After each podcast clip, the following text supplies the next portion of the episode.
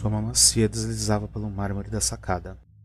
Nenhuma rachadura, nenhuma falha, nenhuma imperfeição, por mínima que fosse. A mesma exatidão poderia ser encontrada em cada parede, aposento ou objeto daquele palácio. A mesma simetria implacável. E não apenas no palácio, mas também no mundo à volta. Ao longe, uma cadeia de montanhas exibia picos com a mesma altura a intervalos iguais. No céu, de azul uniforme, nuvens idênticas corriam em velocidade constante e formação rígida. Rios de imagens retas e curvas exatas cortavam planícies de formas geométricas.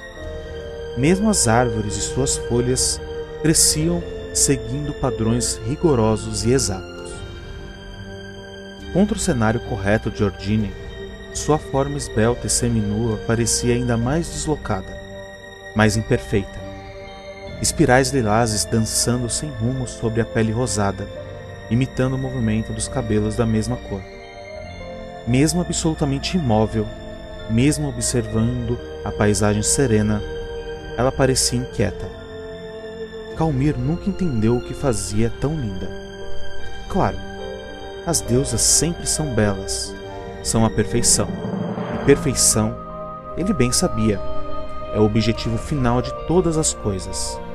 Glórien era a perfeição entre os elfos. Wina era a perfeição entre os gênios e fadas. Alihanna entre os seres da natureza e Tenebra entre suas crias da noite. Todas perfeitas, todas belas. Como alguém podia ser bela por sua imperfeição? Por suas falhas, seus defeitos? Como sua raça eleita poderia desejar alcançá-la se não havia um padrão a alcançar?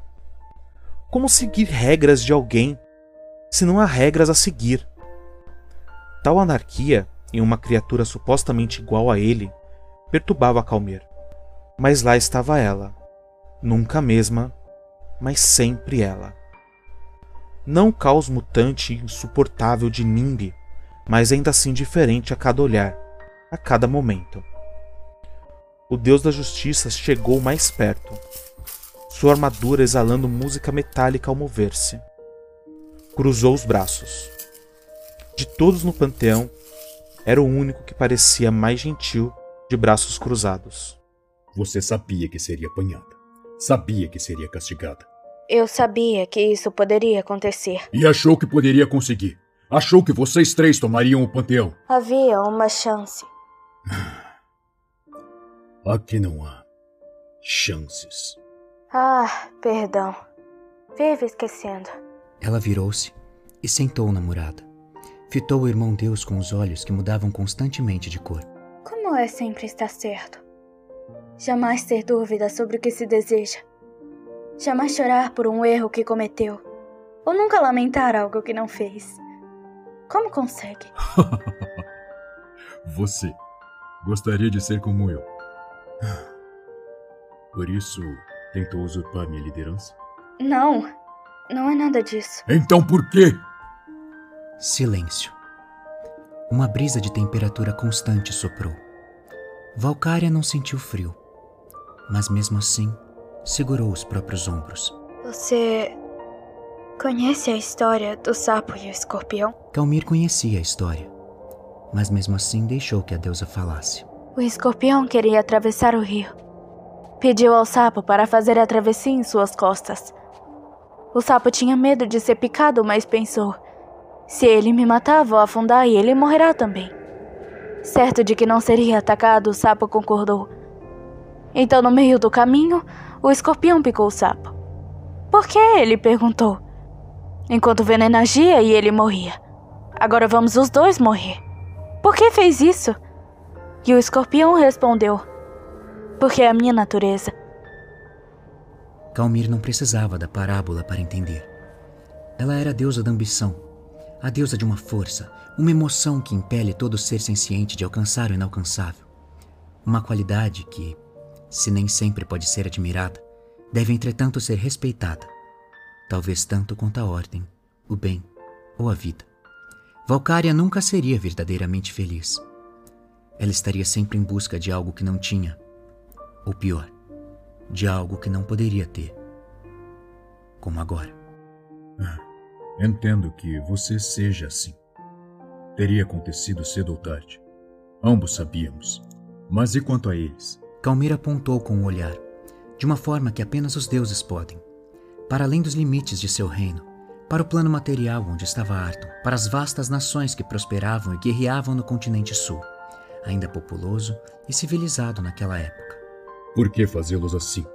Por que precisam passar pela mesma angústia, pelo mesmo martírio? Olhe para eles, Calmir. São indomáveis, conquistadores, invencíveis.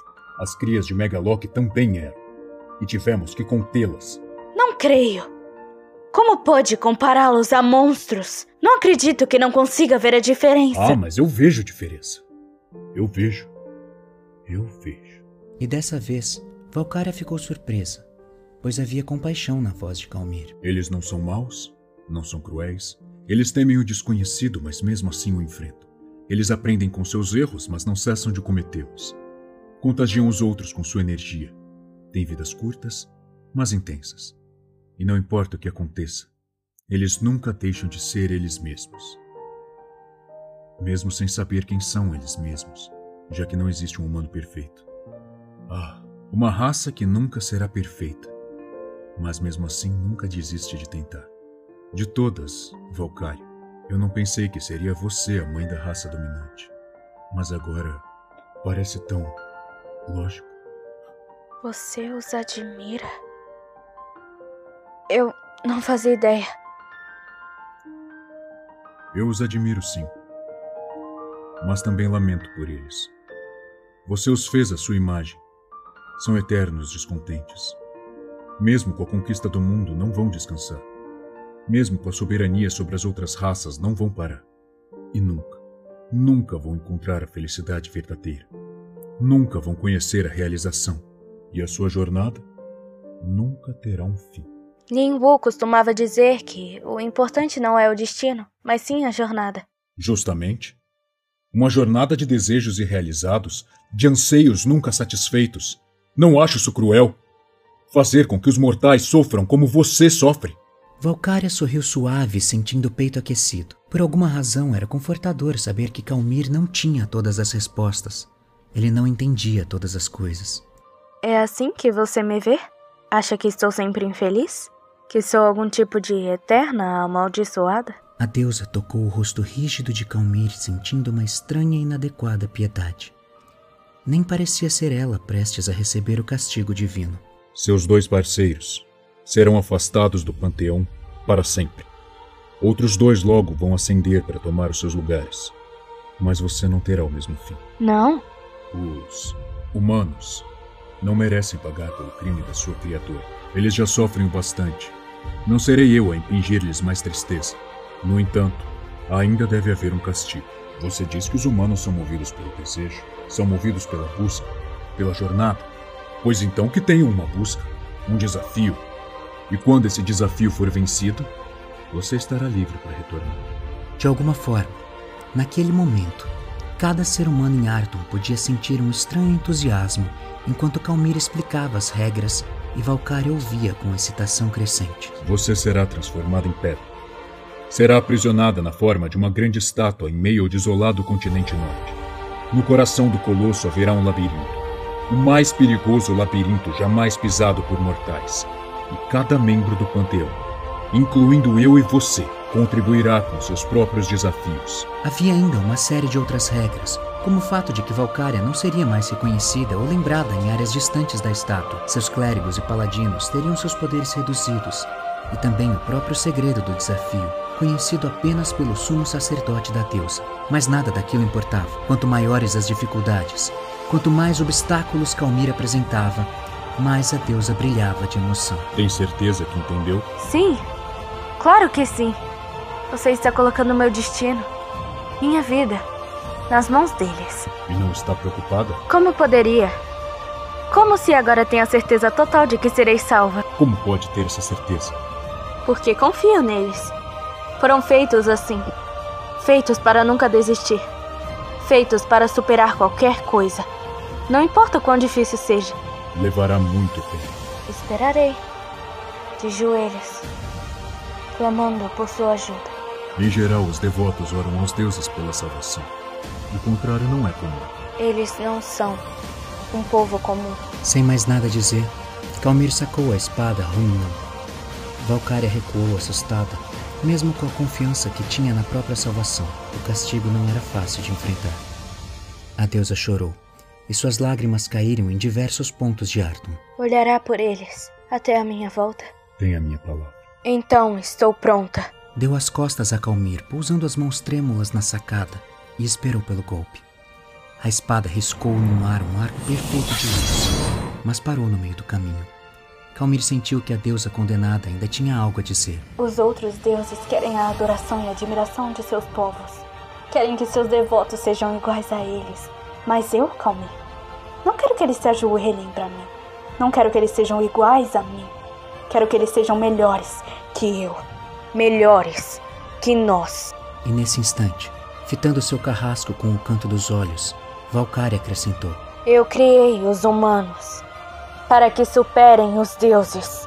A espada então terminou a sua jornada. Mas a jornada dos humanos apenas começou.